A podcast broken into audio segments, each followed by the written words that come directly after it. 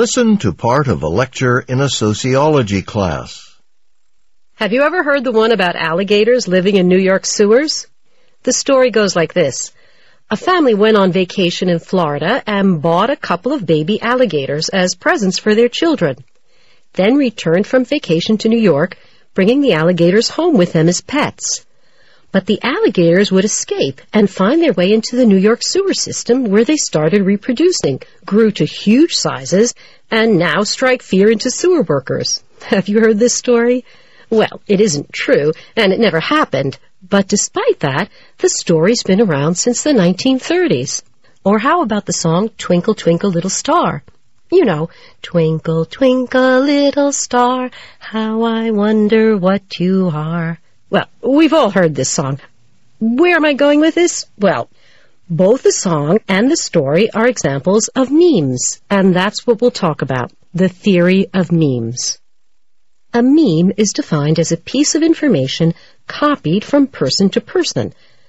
By this definition, most of what you know, ideas, skills, stories, songs, are memes.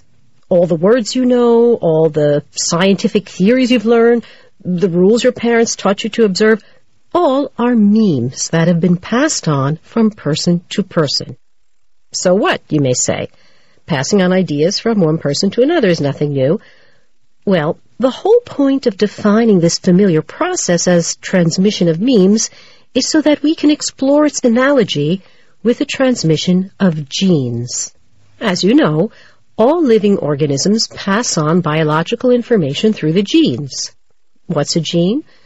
A gene is a piece of biological information that gets copied or replicated, and the copy or replica is passed on to the new generation. So, genes are defined as replicators. Genes are replicators that pass on information about properties and characteristics of organisms. By analogy, memes also get replicated and in the process pass on cultural information from person to person, generation to generation. So memes are also replicators. To be a successful replicator, there are three key characteristics. Longevity, fecundity, and fidelity. Let's take a closer look. First, longevity. A replicator must exist long enough to be able to get copied and transfer its information. Clearly, the longer a replicator survives, the better its chances of getting its message copied and passed on. So longevity is a key characteristic of a replicator. If you take the alligator story, it can exist for a long time in individual memory, let's say my memory. I can tell you the story now or ten years from now. The same with the Twinkle Twinkle song. So these memes have longevity because they're memorable for one reason or another. Next, fecundity. Fecundity is the ability to reproduce in large numbers. For example, the common housefly reproduces by laying several thousand eggs. So each fly gene gets copied thousands of times.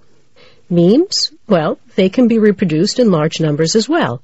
How many times have you sung the Twinkle Twinkle song to someone? Each time you replicated the song and maybe passed it along to someone who didn't know it yet, a small child maybe. And finally, fidelity.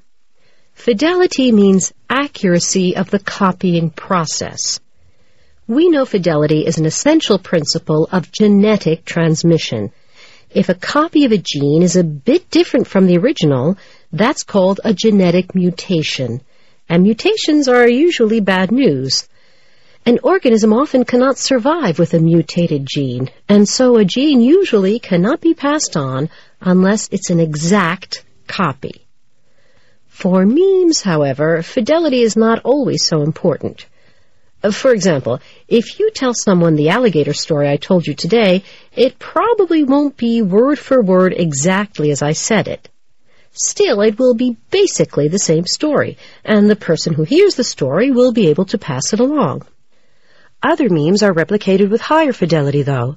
Like the Twinkle Twinkle song, it had the exact same words 20 years ago as it does now.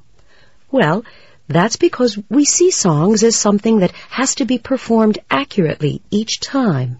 If you change a word, the others will usually bring you in line. They'll say, that's not how you sing it, right? So, you can see how looking at pieces of cultural information as replicators, as memes, and analyzing them in terms of longevity, fecundity, and fidelity, we can gain some insight about how they spread, persist, or change.